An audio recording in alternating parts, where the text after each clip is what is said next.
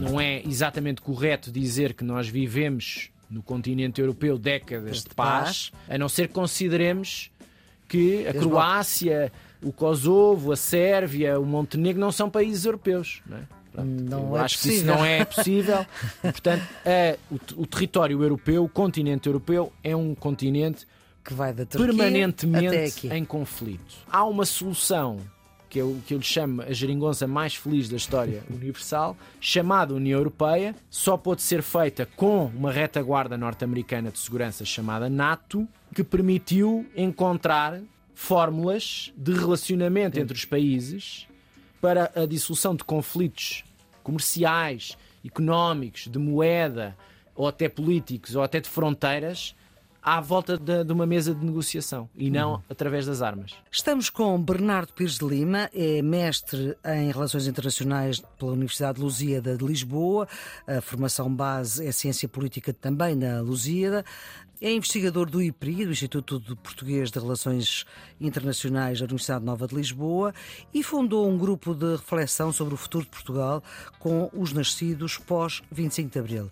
Sem filiação partidária, é conselheiro político do Presidente da República e, além de estar muito presente na comunicação social, é aqui comentador da Antena 1 e da RTP para questões de política internacional, que domina.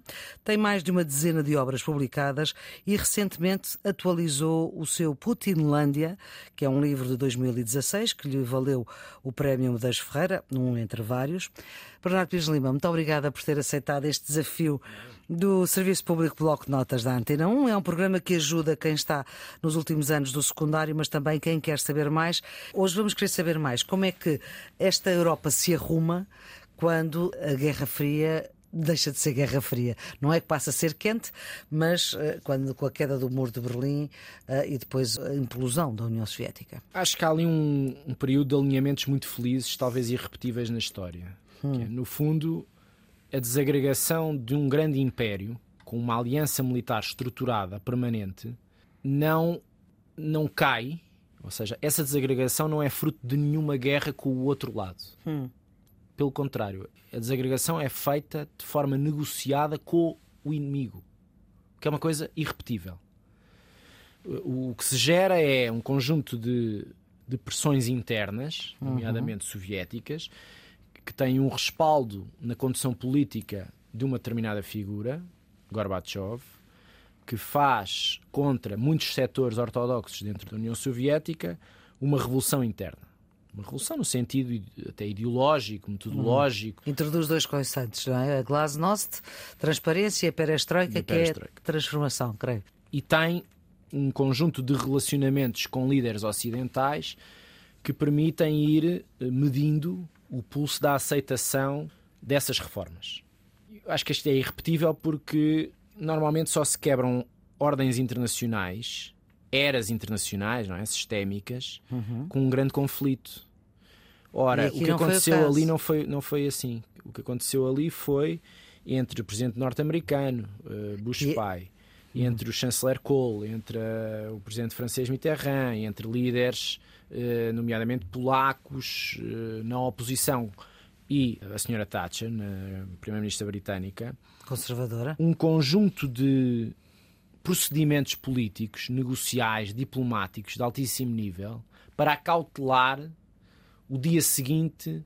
O dia seguinte, quer dizer que não era programável, não é? Ninguém sabia se o muro ia cair ou não, ninguém sabia propriamente para que lado ia cair, nem que reação iria ter os setores mais duros dentro da União Soviética Nem o que é que ia acontecer a nem seguir. o que ia acontecer. Quer dizer, ninguém pode. A posteriori é muito fácil fazer eh, a contagem da história. Mas o que é Aliás, facto. e a história que se conhece é que o muro quase que cai por. eh, O muro cai porque há Alguém um, diz- conjunto, há um conjunto de desbloqueios de fronteira entre a Áustria e a Hungria que, que gera fluxos incontroláveis de pessoas e, portanto, espelha no fundo uma, uma expectativa de ocidentalização desses povos que depois desemboca nos, nas suas próprias processos democráticos internos, à imagem do Ocidente, da Europa Ocidental e das, das integrações desses países na União Europeia, futura União Europeia e na NATO. Já, já explico um bocadinho o calendário.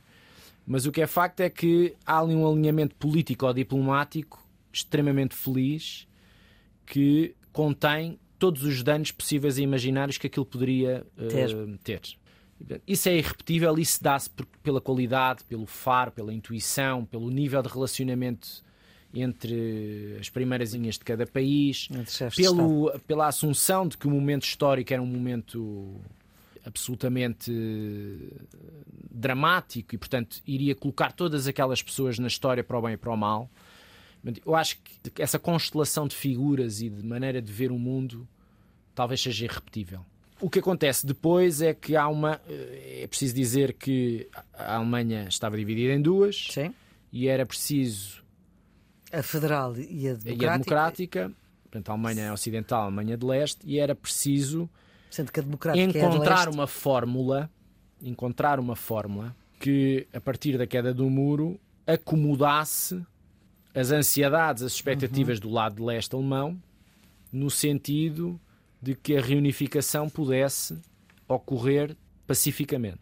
Ora, a primeira coisa que acontece é que é garantido por todos os pares negociais, portanto, estes países que eu enunciei, mas com uma forte liderança do chanceler Kohl e também com uma aceitação absolutamente expressa do secretário-geral do Partido Comunista Soviético, Gorbachev, de que a reunificação se faria sempre dentro da Aliança Atlântica. Portanto, o primeiro alargamento a seguir à Guerra Fria terminar é da RDA à NATO. Ou seja, é, da, é no fundo a calcular que eh, a reunificação se faz sobre um chapéu de segurança aceite por todos. O único que existia, porque uhum. o Pacto de Varsóvia eh, estava em dissolução. Exatamente. Portanto, isso dá uma grande confiança às partes, sobretudo a Paris, Paris Sim. e Londres são muito renitentes sobre a reunificação numa primeira fase e depois aceitam porque há garantias de segurança de que ela é feita. Quer dizer, uhum. Uma Alemanha reunifica, reunificada depois da Primeira Guerra Mundial e da, Segunda, Segunda, Guerra Mundial não é propriamente a coisa mais fácil de aceitar pelos vizinhos. Pois é, preciso perceber Pronto, isso. É preciso perceber Nós isso. hoje olhamos para a Alemanha como sendo pois. uma. Este momento é importante porque é gerador de, de confianças mútuas é gerador. a Alemanha torna-se o país mais o importante país mais e maior. Importante, mais importante no sentido de que depois também permite o sucesso desse, desse modelo de reunificação também permite que se deem passos de acolhimento, de integração, de acomodação de países que tinham modelos políticos uhum. diametralmente opostos aos exigidos pelos critérios uh, da União Europeia e da Aliança Atlântica. Uhum. E, portanto, estes exemplos são, são os exemplos pioneiros, digamos assim, inovadores, que permitem depois que o resto da década decorra com uma acomodação muito feliz, não é? Sim. Portanto, os antigos países do, do Pacto de Varsóvia tornam-se membros da Aliança Atlântica em alargamentos de finais da década de 90, princípio do século XXI. Isto não quer dizer que o continente europeu tivesse vivido uma paz a partir, uma paz total a partir do, do final da, da, da, Guerra Fria. Nós Não. tivemos a desagregação da Jugoslávia. Como foi uma guerra. Foi uma guerra brutal. Brutal, com a Croácia. Extermínios e genocídios, etc. Uhum. Que levou a que a Aliança Atlântica, a NATO, interviesse pela primeira vez na sua história. Outro dado curioso da Guerra Fria é que a NATO nunca disparou um tiro durante toda a Guerra Fria. E a NATO foi feita para conter as ameaças. A ameaça soviética. Uhum para defender, espaço, não para atacar. No espaço é? europeu ocidental e norte-americano, uhum. não é? Sim, era de dissuasão, mas nunca, uh, nunca esteve envolvido em nenhum em conflito enquanto Aliança Atlântica. Ora, vai para a Bósnia renitentemente. Quando eu digo renitentemente é porque o primeiro mandato do Bill Clinton, estamos a falar de 92, 95, não torna a questão da Bósnia numa questão central da sua ação externa. Hum. É um debate interno muito mastigado. E o debate interno norte-americano é normalmente muito tenso entre vários grupos que proliferam dentro da Casa Branca, do Departamento de Estado, do Pentágono, no Departamento de, do Interior, etc., o próprio Congresso, e, e estão constantemente em choque doutrinal, uhum. digamos assim, para ver quem é que se consegue influenciar melhor a decisão dos presidentes. E há ali uma, um mastigar de, dos problemas uh, europeus até que a reeleição do Bill Clinton permite acelerar a participação dos Estados Unidos e da NATO na Bósnia e depois, posteriormente, no Kosovo em 99. Uhum. E com isso, com todos os erros cometidos, estancar a sangria das guerras balcânicas. Pronto. Isto para dizer que não é exatamente correto dizer que nós vivemos no continente europeu décadas de paz, a não ser que consideremos que a Croácia, o Kosovo, a Sérvia, o Montenegro não são países europeus. Não é? não é acho possível. que isso não é possível. Portanto, é, o, o, território europeu, o continente europeu, é um continente que vai da Turquia permanentemente em conflito. Há uma solução que eu, que eu lhe chamo a geringonça mais feliz da história universal, chamada União Europeia, que, como eu expliquei, só pode ser feita com uma retaguarda norte-americana de segurança chamada NATO, que permitiu encontrar fórmulas de relacionamento entre os países para a dissolução de conflitos comerciais, económicos, de moeda, ou até políticos, ou até de fronteiras, à volta de, de uma mesa de negociação e não uhum. através das armas. Exatamente. Isto é que é a magia do processo de integração europeia. E nunca houve também, dentro desta magia do processo, nunca, nunca houve. houve. guerra entre não. os países que fazem parte. E só abona a favor do modelo do da União Europeia. O, o que nós estamos a perceber é que depois dessa, dessas guerras balcânicas, eh, a par das dissoluções do Pacto de Varsóvia, da entrada desses países na NATO e depois na União Europeia. O que nós estamos a viver agora é um momento de pausa, que é um momento que esbate muitas expectativas, sobretudo nos países balcânicos, que estão há muito tempo para entrar na União Europeia e a quem tem sido permanentemente negado por incumprimento dos critérios básicos de pertença. Sim, os tais critérios de Copenhaga, não é? São 35 dossiês que têm que ser todos cumpridos. Um, está permanentemente a ser adiado por razões processuais, políticas, etc., essa adesão.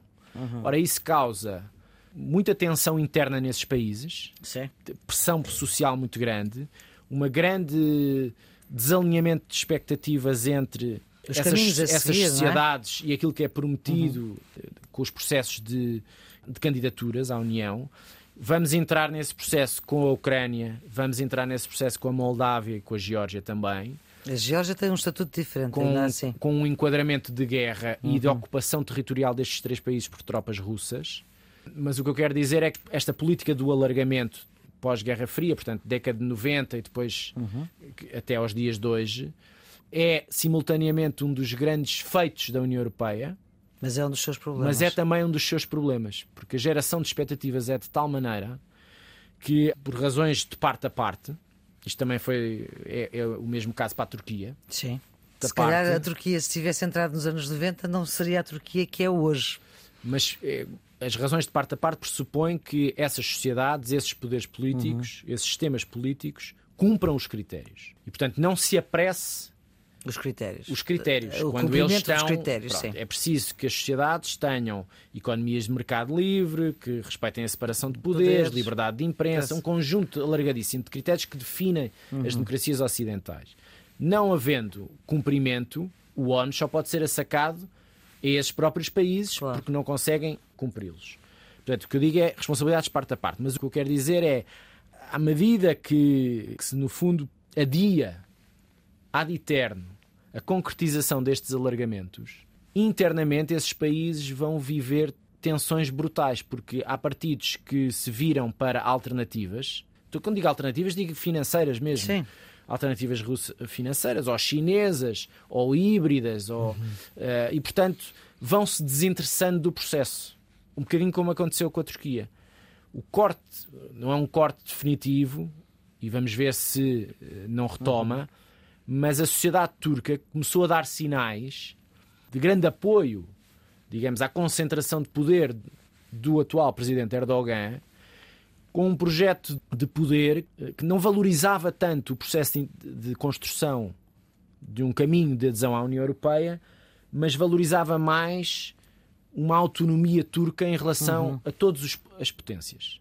China, Rússia, Estados Unidos e uma espécie Berlim, de tão alinhados, não é? É uma espécie de regresso de uma ideia otomana de grande influência regional, Norte da África, Balcãs, Médio Oriente, Ásia Central, portanto, uma grande Sim. radial de interesse, se olharmos para o mapa. Sim. Mais interessante para a venda deste poder de concentração uh, no sistema Deve turco um país que é Ásia do que uh, bom aluno do processo de integração uhum. europeu. Era mais, é mais vantajoso quando estamos a um ano do centenário da República Turca. Data Turk, Data 1923. Vender isto é mais interessante. Não quer uhum. dizer que o processo não possa ser retomado, mas isto para dizer que a geração de expectativas é simultaneamente um, um aspecto extraordinário da, do processo europeu, da pacificação europeia, mas também tem um lado problemático porque desencanta, no fundo, um conjunto de sociedades que estão a fazer os seus esforços. Uhum. Muito obrigada, Bernardo Pires Lima, por este contributo para o Serviço Público Bloco de Notas. Vamos voltar a falar noutro episódio do Serviço Público, ficará para a eternidade em podcast, em todas as plataformas. A produção é a Diana Fernandes, os cuidados de emissão de Guilherme Marques. Tenham um bom dia.